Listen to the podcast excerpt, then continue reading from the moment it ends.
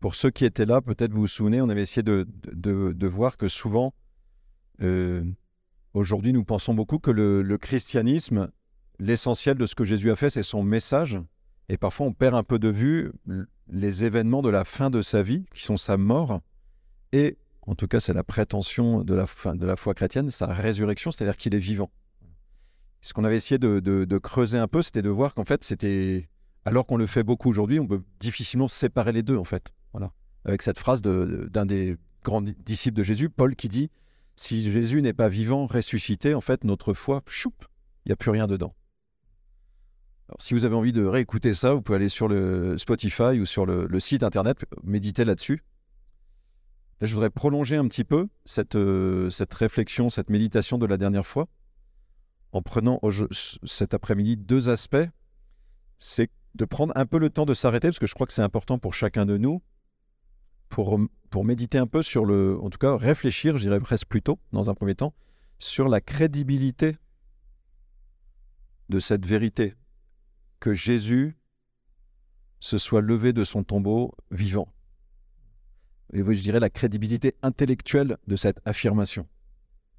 Parfois, la tendance dans laquelle nous sommes, hein, dans une société un peu relativiste, mais aussi marquée par l'agnosticisme, qui, a tendance un peu à séparer un peu raison et puis foi, ça va être de dire bah, si j'ai envie de croire à ça, c'est bien, mais c'est séparé de, ma réflexion intellectuelle. Mais c'est pas possible de vivre comme ça. C'est pas possible de vivre comme ça. Donc il est bon pour chacun de nous de, prendre le temps de nous dire, mais au fond, cette prétention-là qui est dans les évangiles, c'est-à-dire qui, est, dans la Bible, la partie qui parle de, la vie de Jésus, est-ce que intellectuellement, c'est raisonnable de s'ouvrir à cette, à cette vérité-là? Puis j'aurai un deuxième point pour dire, mais en fait, euh, la foi, c'est pas uniquement cette ouverture intellectuelle, c'est plus que ça.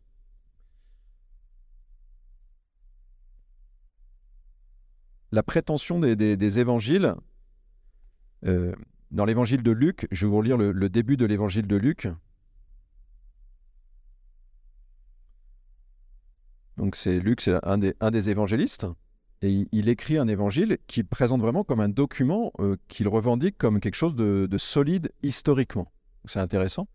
Il écrit à quelqu'un, puis il dit, donc, évangile de Jésus-Christ selon, selon Saint Luc. Alors lui, il écrit, beaucoup de personnes ont entrepris d'écrire, de composer un récit des événements qui se sont accomplis parmi nous. D'après ce que nous ont transmis ceux qui, dès le commencement, furent témoins oculaires, c'est-à-dire ceux qui ont vu Jésus avant et après sa mort, et qui ont été serviteurs de la parole, c'est-à-dire l'annonce de cette vérité-là. C'est pourquoi j'ai décidé, moi aussi, après avoir recueilli avec précision des informations concernant tout ce qui s'est passé depuis le début, d'écrire pour toi, il écrit à quelqu'un qui s'appelle Théophile, un exposé suivi afin que tu te rendes bien compte de la solidité des enseignements que tu as entendu. Donc le premier point que je veux juste souligner, c'est que Luc, il nous montre bien que sa démarche, il a vraiment une il se prétend vraiment historien, quoi. Il revendique ça en tout cas. Il dit, il s'est passé des choses, il y a déjà des choses qui ont été écrites là-dessus. Moi, je suis allé faire une surenquête et j'amène des éléments complémentaires, quoi. Ça donne un troisième évangile, puis il y en a un quatrième. Donc voilà, il y a vraiment une, revendication, ou en tout cas un positionnement de d'historicité. Et quand on a affaire, donc, vous voyez, Luc, il dit pas, je vais vous raconter un grand mythe inspirant pour, euh, pour vos vies. Quoi. Il nous dit, je vais vous raconter des, des, histoires qui se sont passées. En tout cas, il prétend ça. Et la deuxième chose, c'est que lorsqu'on a affaire à des événements comme ça, ou, à une histoire, ou à, des événements de type historique, euh, vous voyez, la méthode pour voir si c'est vrai ou pas vrai, ou pour euh, voir si c'est crédible intellectuellement, c'est pas la même chose que de, faire une expérience de chimie dans un laboratoire. Où là, on peut faire des, je sais pas s'il y a des chimistes parmi nous, mais on peut faire une expérience, des expériences reproductibles. C'est pas la même chose non plus qu'un théorème de maths qu'on peut démontrer à partir de vérités mathématiques. des vérités de type historique qui peuvent être que, que Napoléon euh, a perdu, euh, a fini par perdre euh, la guerre, on va dire, ça c'est une vérité historique, que beaucoup d'entre nous nous croyons, ou bien que l'homme est allé sur la Lune. Je pense que beaucoup d'entre nous nous croyons que l'homme est allé sur la Lune. Il y a quelques personnes euh, dans la société aujourd'hui qui pensent que c'est une, c'est un complot que l'homme n'est pas allé sur la Lune. Mais la ville dans laquelle vous êtes né, c'est pareil, c'est une vérité historique. Vous la croyez pas parce qu'on vous en a fait la démonstration dans un laboratoire ni par un théorème de maths, vous la croyez par des témoignages que vous avez reçus et qui sont crédibles, que vous jugez crédibles. Donc une vérité historique, c'est ça. Il y a des témoignages qui nous sont donnés et nous essayons de voir si ces témoignages sont crédibles ou non. Et c'est à partir de là que nous pourrons, voyez, juger. Je dis ça pour dire, vous voyez, il y a un dossier un peu historique autour de l'événement Jésus relevé du tombeau.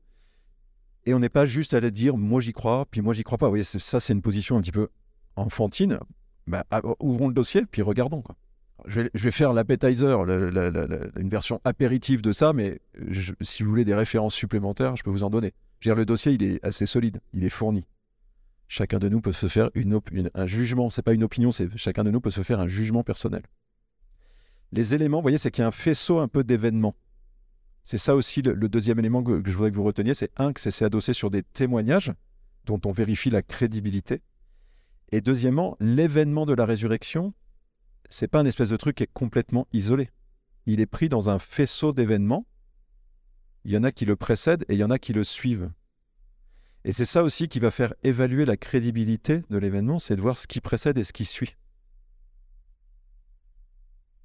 Par exemple, vous voyez, si vous, vous dites, moi je crois mes parents qui me disent euh, que je suis né à Paris dans le, dans le 12e, c'est parce que par ailleurs, vous avez quand même des, événements qui suivent, qui, qui, font que vous avez toutes les raisons de croire vos parents, qui n'ont pas passé leur vie à vous enfumer ou à vous, ou à vous tromper. Si quelqu'un, voyez, vient vous raconter un truc incroyable, mais que c'est quelqu'un qui, par ailleurs, vous savez, qui est peu fiable, bah, vous allez être beaucoup, beaucoup plus méfiant. Le faisceau d'événements liés à la résurrection de Jésus, c'est un, qu'il est mort, crucifié. Deux, qu'il a été mis dans un tombeau dont les évangiles donnent le nom, parce que c'était le tombeau qui était prêt pour quelqu'un d'autre. Hein. comme quand nous, on meurt, parfois, si on meurt de manière inattendue, il n'y a pas de concession qui est prête. Alors, soit faut attendre, soit on, peut aller dans une concession euh, de quelqu'un d'autre, ou de la famille, si c'était déjà prêt. Donc il a été mis dans le tombeau de Joseph d'Arimathie, qui était un notable du judaïsme de l'époque.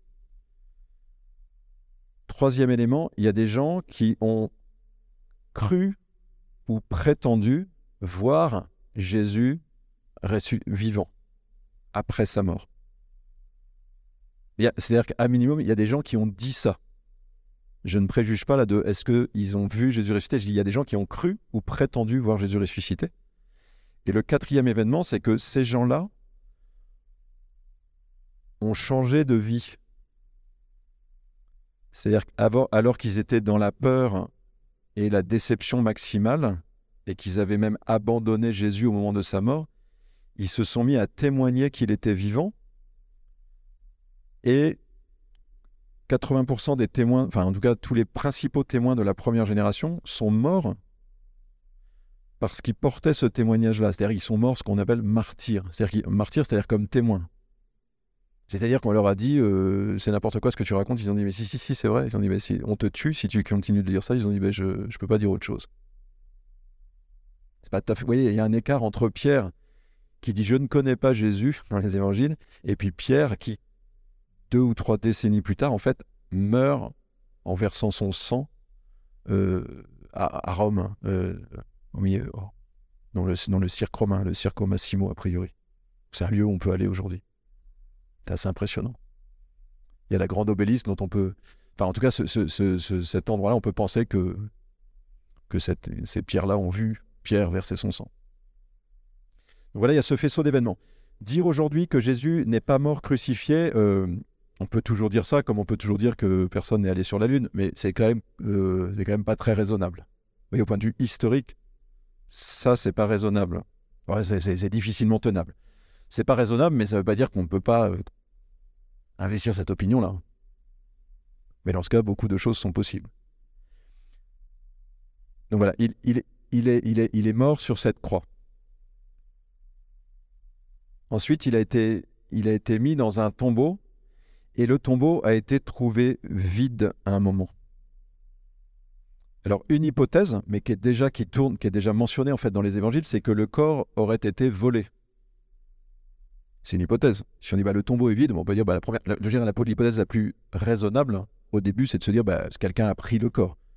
Ce que racontent les récits évangéliques, une des femmes qui vient au tombeau, elle, se retourne et elle voit quelqu'un puis elle dit Dis-moi où on l'a mis le corps. Est-ce que c'est toi qui l'as pris?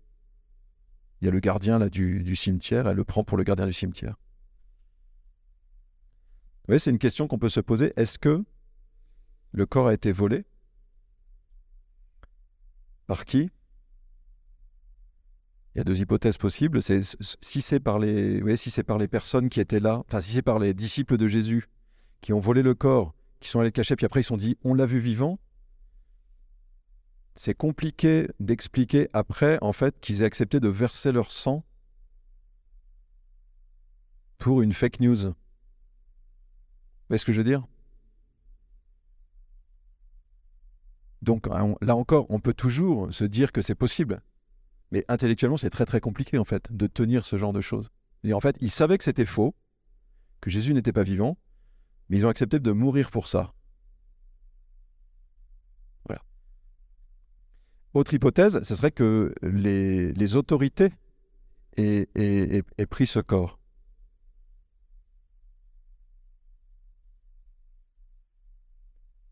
Mais dans ce cas, c'est un peu compliqué de se dire comment avoir. Après, quand la rumeur a commencé à se répandre qu'il s'était manifesté, le plus simple, s'ils avaient le corps, ça aurait été de dire non, non, en fait, il n'est pas ressuscité, il est là. C'est pareil. Et donc finalement, les autorités elles-mêmes ont dit que les disciples avaient volé le corps. C'est marqué dans l'évangile de Matthieu, c'est marqué dans le, c'est une tradition qu'on a dans le judaïsme, dont je crois le Talmud porte la trace aussi. C'est-à-dire que les autorités de l'époque ont dit, que ces disciples sont venus voler son corps. Troisième élément, c'est que finalement on arrive, je pense, assez raisonnablement à penser que des personnes ont eu effectivement des manifestations où ils ont pensé que c'était Jésus ressuscité. Voilà, il y a des gens qui ont pensé voir quelque chose.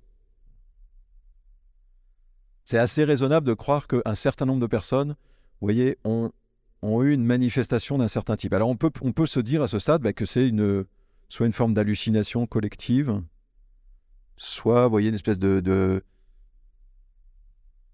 je sais pas, un phénomène, un, phénomène peut-être un peu psychologique ou quelque chose, ou mais, mais voyez, on peut dire que c'est quelque chose de collectif, mais qu'en fait Jésus n'est pas ressuscité des morts. C'est possible, mais là, voyez, là, les points de où ça résiste un peu, c'est que Jésus, c'est que dans les évangiles, il y a vraiment une insistance pour dire que ils ont vu vraiment un, corps très, très, qu'ils ont pu toucher. Il y a une insistance là-dessus dans les, dans les récits. Vous voyez, c'est pas on a vu une grande lumière comme ça avec Jésus. Non, non, ils disent, on a, on a vu quelqu'un qu'on a reconnu, on s'est approché, on a vu ses, il nous a montré ses plaies. Il nous a dit que c'était lui, il nous a dit de le, de le toucher. Alors, si, vous voyez, si ce sont des personnes, Paul parle de 500 personnes au total, disons entre, les 120 dont parle la Pentecôte et 500, peut-être 100 ou 200 personnes qui ont vu une manifestation de ce genre parmi lesquels euh, Pierre, euh, Jacques euh, et, d'autres, vous voyez, dans les douze, ils ont vraiment voilà, été confrontés au Seigneur qu'ils connaissaient, qu'ils avaient vu avant. On va rester juste sur l'exemple de Pierre. Vous voyez, peut, si on pense que Pierre a cru voir Jésus en étant absolument persuadé que c'était Jésus, voyez, et qu'il, dans son corps, avec ses plaies glorieuses, etc., et qu'en fait, ça s'est passé dans sa tête, ça veut dire que Pierre, vous voyez, c'est quelqu'un de pas très stable psychologiquement. on, est, on, est dans un, on est dans un registre euh, quasiment psychiatrique. Ça arrive hein, de croiser des. Moi, je croise, euh, encore il n'y a pas très longtemps, mais des personnes, parfois dans les églises, qui viennent nous voir, qui nous disent Mais j'ai des trucs, et vous sentez que c'est, quand même euh, flottant, quoi. Là, ce qui devient compliqué, c'est de penser que ce, personnage-là, comme Pierre, vous voyez, qui, avec son bon sens, dit Moi, j'ai vu, en fait, serait, euh, complètement déconnecté du réel, euh, psychologiquement ou psychiatriquement. Et qu'après, c'est le Pierre qui est dans son bon sens, socialement, relationnellement, vous voyez, qui est un type absolument normal. Hein. Moi, j'en croise pas beaucoup, des... j'en croise pas des gens comme ça, vous voyez, qui d'un côté ont une grosse distorsion psychologiques, psychiatriques, et de l'autre, en fait, ont une, un mode, un mode, une existence, enfin, des relations sociales et une capacité de leadership quasiment. C'est ça qui est assez Pierre, un petit peu au-dessus de la moyenne plutôt.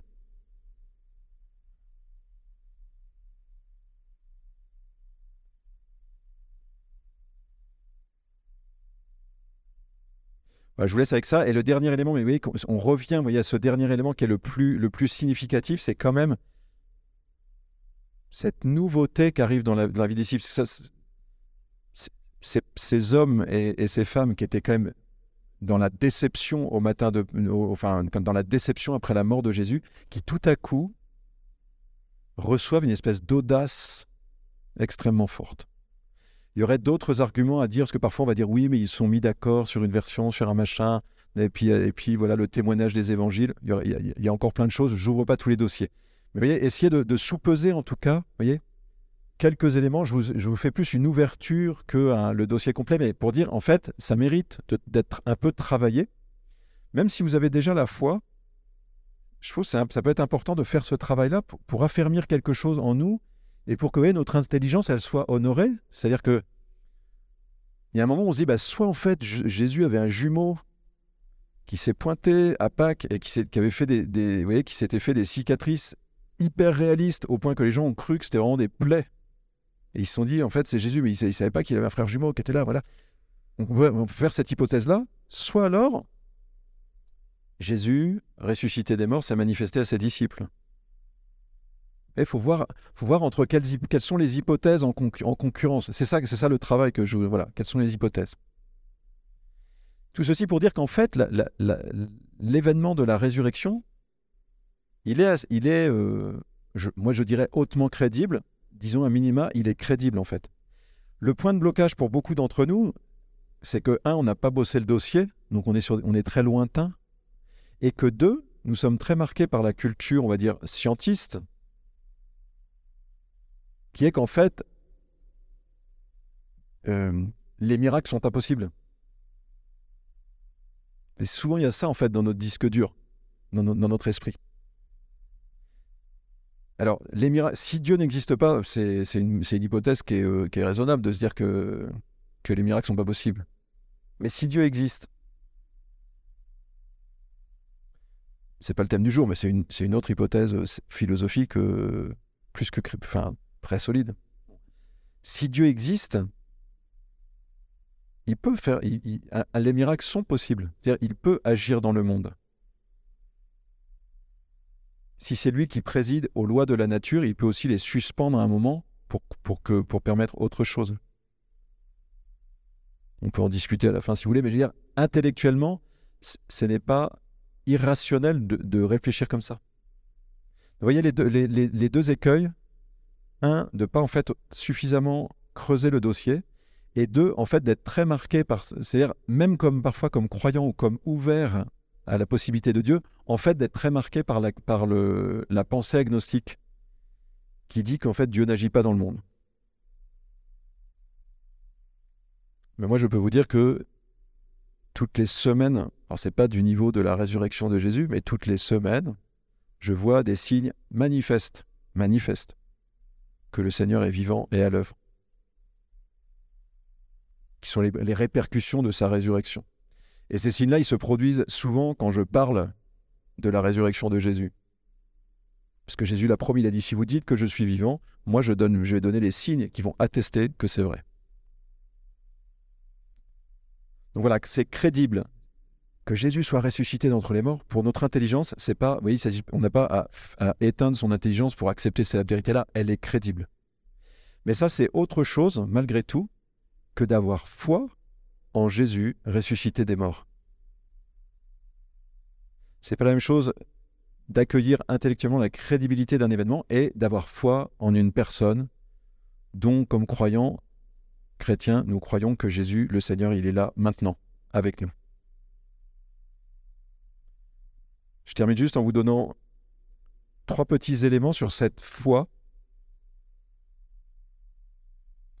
La première chose, c'est que, un, elle est un don de Dieu. Il y a un petit verset dans l'évangile de Jean qui c'est Jésus qui parle et dit L'œuvre de Dieu, le Père, c'est que vous croyez. Ça, ça veut dire que Dieu travaille dans ton cœur pour faire naître la foi. Ça veut dire que c'est lui qui agit en nous pour faire naître la foi.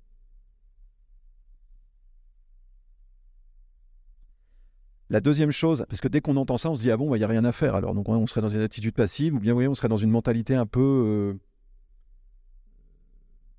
de prédestination. C'est-à-dire, il y aurait ceux sur qui la foi tomberait et puis les autres. Ça marche pas comme ça.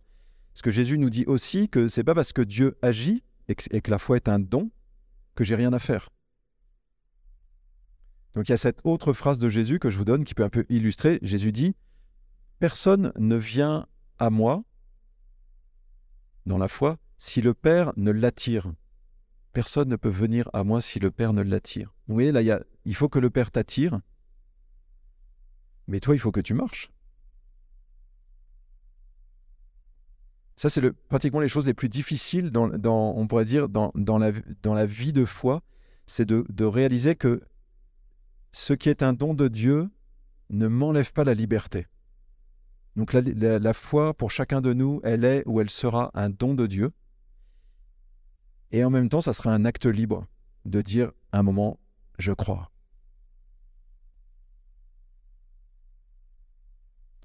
ça, vous, ça, ça se médite pendant longtemps. Liberté de Dieu et liberté de l'homme, elles ne sont pas en concurrence, il y a comme une collaboration, il y a comme une interaction. Dieu t'attire et toi tu marches. Dieu te donne la foi et toi tu, tu, tu, tu l'accueilles, tu l'actives, tu l'as choisi. Et enfin, la foi n'est pas binaire. Je ne vais pas passer comme ça brutalement de je crois pas à je crois à tout au niveau. Non, non. Il y a un passage dans l'évangile où il y a un homme qui. Jésus dit à un homme Est-ce que tu crois? Et l'homme, lui dit Je crois, viens au secours de mon peu de foi. Voilà, ça c'est beau. C'est-à-dire que dans la foi, parfois, je démarre, voyez, avec un germe de foi qui peut grandir.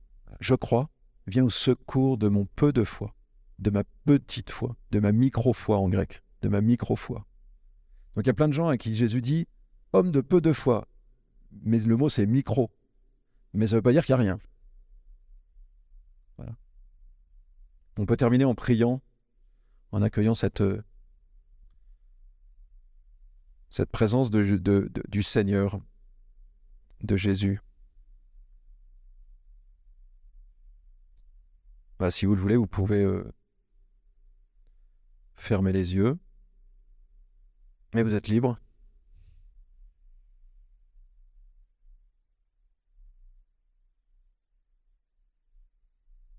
Et vous réjouir, voyez que la foi n'écrase pas notre intelligence, notre raison, mais qu'elle euh, elle fonctionne ensemble.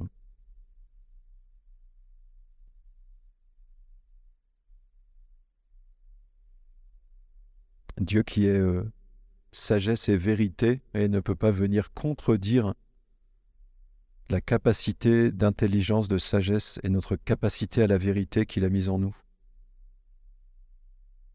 Notre capacité à connaître, à comprendre.